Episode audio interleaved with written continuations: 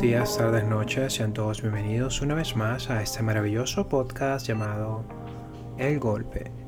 En su capítulo número 14, el día de hoy compartiremos al final del podcast algunas consideraciones en torno a noticias de esta semana y principalmente sobre la elección de VP de John Biden en este maravilloso y complicado país.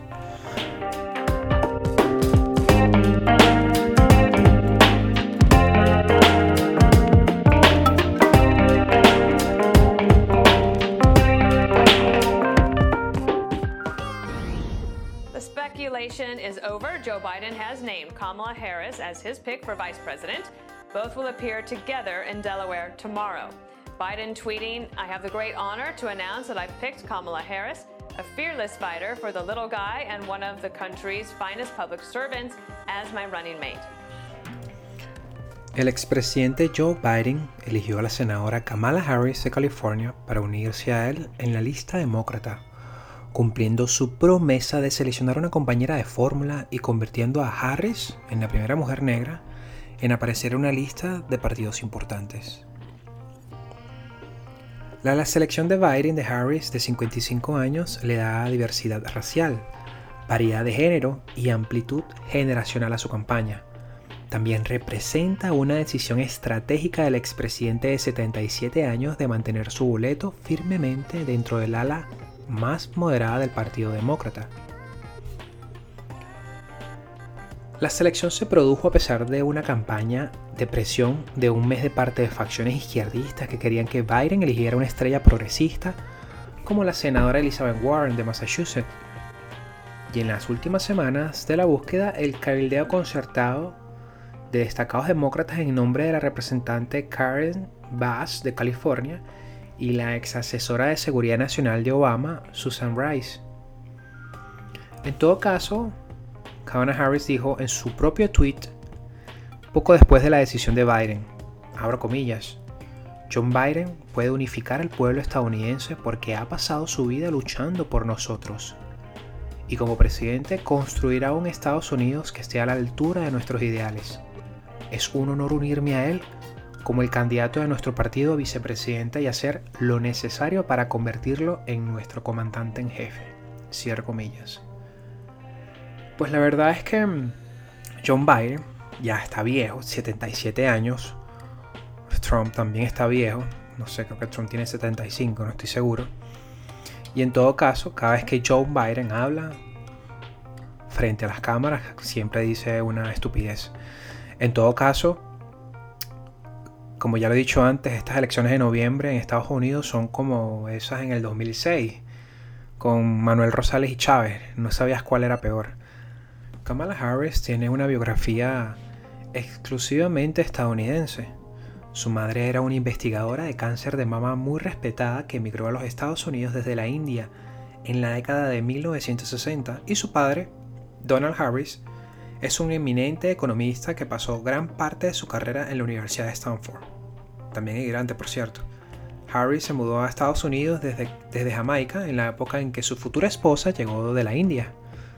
Harris, miembro del Comité Judicial, copatrocinó en 2018 el primer proyecto de ley para convertir el linchamiento en un delito federal. El proyecto de ley fue aprobado por el Senado y la Cámara por abrumadora mayoría, pero el senador republicano Ron Paul bloqueó la decisión final.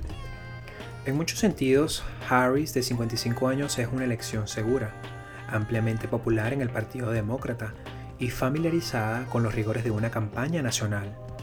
Pero su elección también tiene un peso simbólico en este momento, en que las relaciones entre las razas están en primer plano por los votantes, en particular porque Harris es de ascendencia india y jamaiquina, como lo veníamos mencionando antes, y tuvo su propio enfrentamiento muy publicitado con Biden por la raza durante las primarias. A pesar de su fortaleza, la selección de Harris no está exenta de riesgos, sobre todo si, la carrera se estrecha. Fue una candidata inconsciente en su propia carrera presidencial y su historial como fiscal ha sido a veces aplastante en la política, particularmente cuando las actitudes sobre la aplicación de la ley y el encarcelamiento masivo han cambiado dramáticamente hacia la izquierda. Aunque recientemente Harris ha adoptado con más fuerza la reforma de la justicia penal, se enfrenta a la persistente desconfianza de algunos en el flanco progresista del partido, incluidos los votantes más jóvenes de color, que no aceptaron ampliamente su candidatura.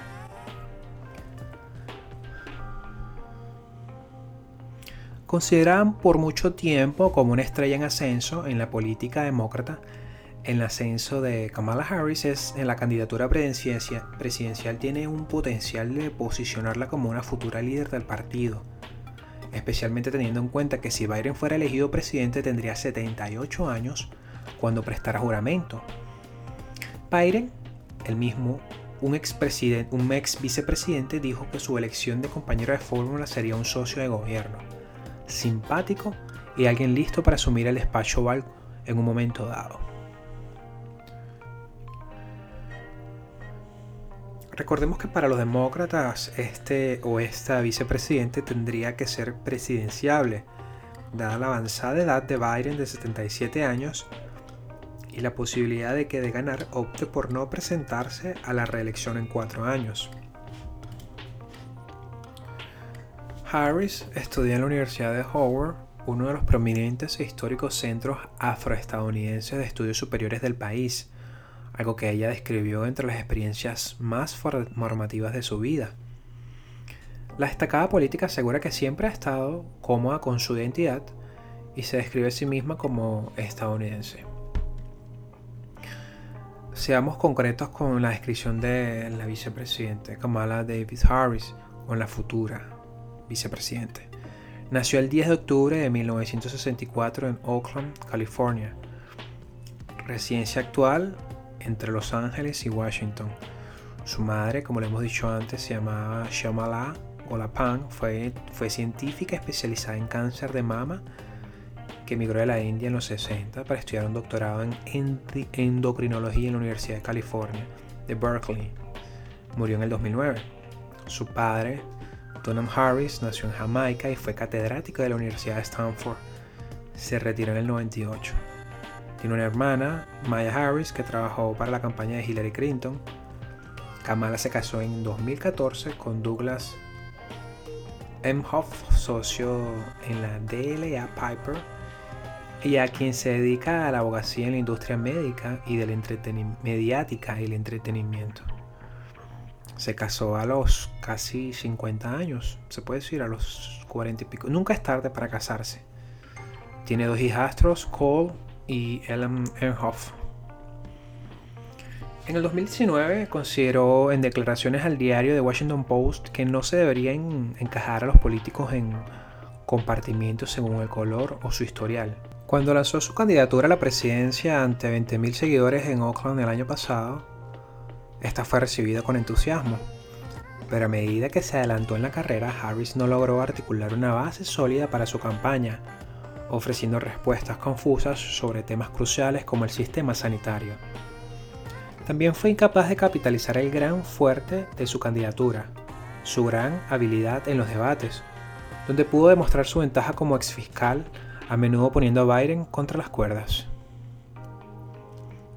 La policía, por ejemplo, su breve campaña a la presidencia puso en foco en su historial como principal fiscal de California, Pese a sus inclinaciones más izquierdistas en asuntos como matrimonio homosexual o la pena de capital, Harris se enfrentó a, repetidos ataques por no ser lo suficientemente progresista y fue el blanco de un devastador artículo de opinión en la catedrática de Derecho de la Universidad de San Francisco, Lara Besalón.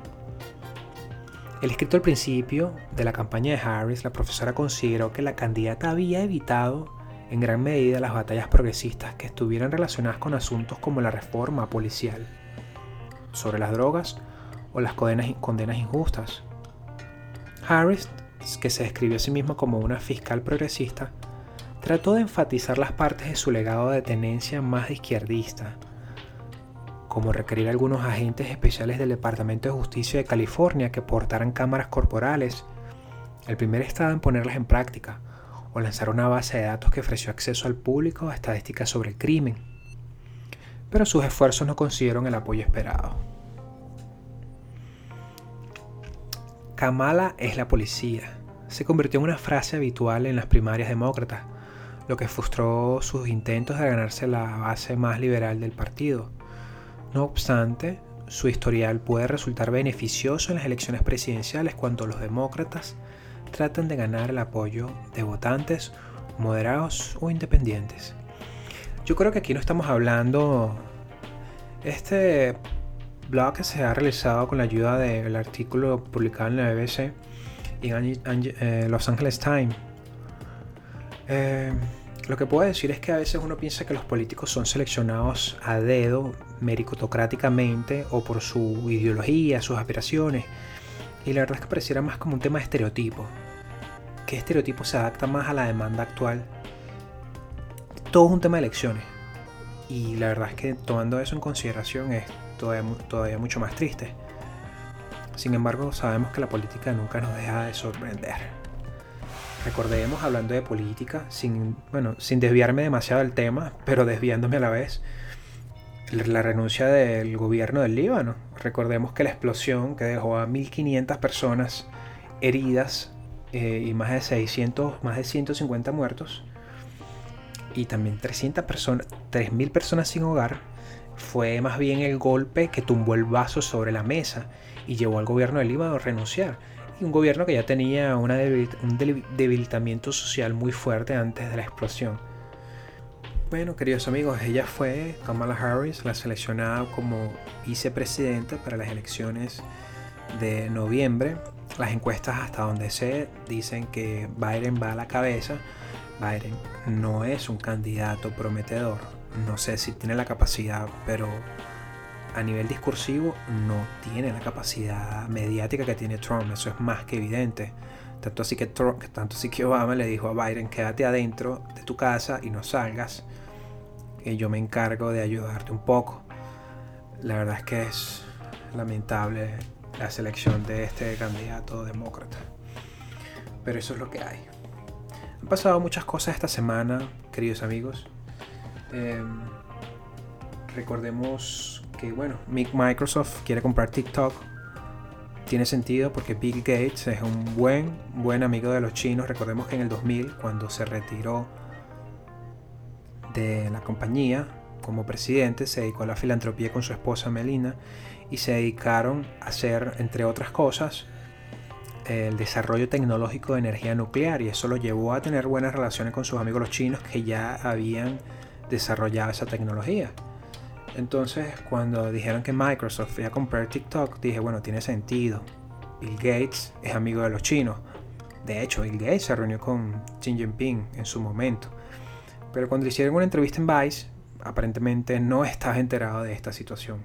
O sea, estaba enterado, pero no como que él metió las manos ahí, pues. En todo caso, la participación política de Gates desde la creación de su organización bueno, sigue como digo, más política que otra cosa, entonces no le creo. Comenzando por ahí. Eh, bueno, entre otras cosas que me llamaron poderosamente la atención fue eh, las acciones de las aerolíneas bajaron. Las acciones de las aerolíneas que bajaron, perdón, hace un par de meses volvieron a subir. Lo digo como tema personal porque yo estaba dispuesto, estaba muy interesado en comprar acciones de compañías como United Airlines, que recientemente subió un 9%. Delta Airlines que, bajó un, que subió un 8% y American Airlines que subió un 7%. Estas compañías hace cuatro meses, en abril aproximadamente, o menos o más, bajaron un montón. Tanto así que Warren Buffett, el inversionista, compró un montón de acciones de esas, de esas tres compañías y de cruceros también. Y yo dije, si Warren Buffett compra acciones, yo también voy a comprar. Pero fíjense qué pasó. Warren Buffett terminó vendiendo las acciones posteriormente y bueno, yo menos mal que no me metí en ese saco, porque si no hubiese perdido mis dos lochas que con mucho esfuerzo me ganaban en este país. Em, así que era un tema personal, el tema de las aerolíneas, las acciones de las aerolíneas bajaron. ¿Por qué bajaron? Por, perdón, subieron. ¿Por qué las acciones subieron? Porque la TSA publicó un informe en el que dijo que había aproximadamente unos 830 mil eh, eh, pasajeros, aumentó el número de pasajeros y eso evidentemente estimuló la cotización de las acciones en esas tres compañías. Y para los que viven en Estados Unidos y se han quedado sin empleo, el tema de los estímulos también es una buena noticia. Hasta hace una semana, entre los demócratas y los republicanos no se decidían cuánto iban a poner sobre la mesa. Los demócratas querían 3 mil millones y los republicanos querían solo un mil millones. Y no llegaron a nada, yo me quedé sin mi cheque. Pero aparentemente salió una noticia recientemente de que el Partido Republicano está dispuesto a poner un poco más de dinero sobre la mesa. La Casa Blanca está dispuesta a poner un poquito más sobre la mesa y probablemente llega a un consenso. Eh, queridos amigos, eh, en realidad la noticia quería compartir con ustedes el tema fresco de quién era eh, Kamala Harris, la selección como vicepresidenta. Y dicho esto, estamos Espero verlos en una próxima oportunidad. Les recuerdo que si les gusta el contenido que se está promoviendo en este blog, por favor suscríbanse. Hagan cualquier comentario si desean en, la caja de comentarios que tienes ahí en la descripción de los reviews. Puedes colocar 5 estrellas. Recuerda que esto se publica en Google Podcasts, Apple Podcasts, Spotify, Anchor, muchas plataformas. Todas las plataformas están diagramadas de forma diferente. Pero en cualquiera de ellas, si puedes suscribirte, sería genial. Espero verles en una próxima oportunidad y tenemos cosas interesantes porque eventualmente empezaremos a atender entrevistas, probablemente para esta semana. Así que muchas gracias y nos vemos pronto.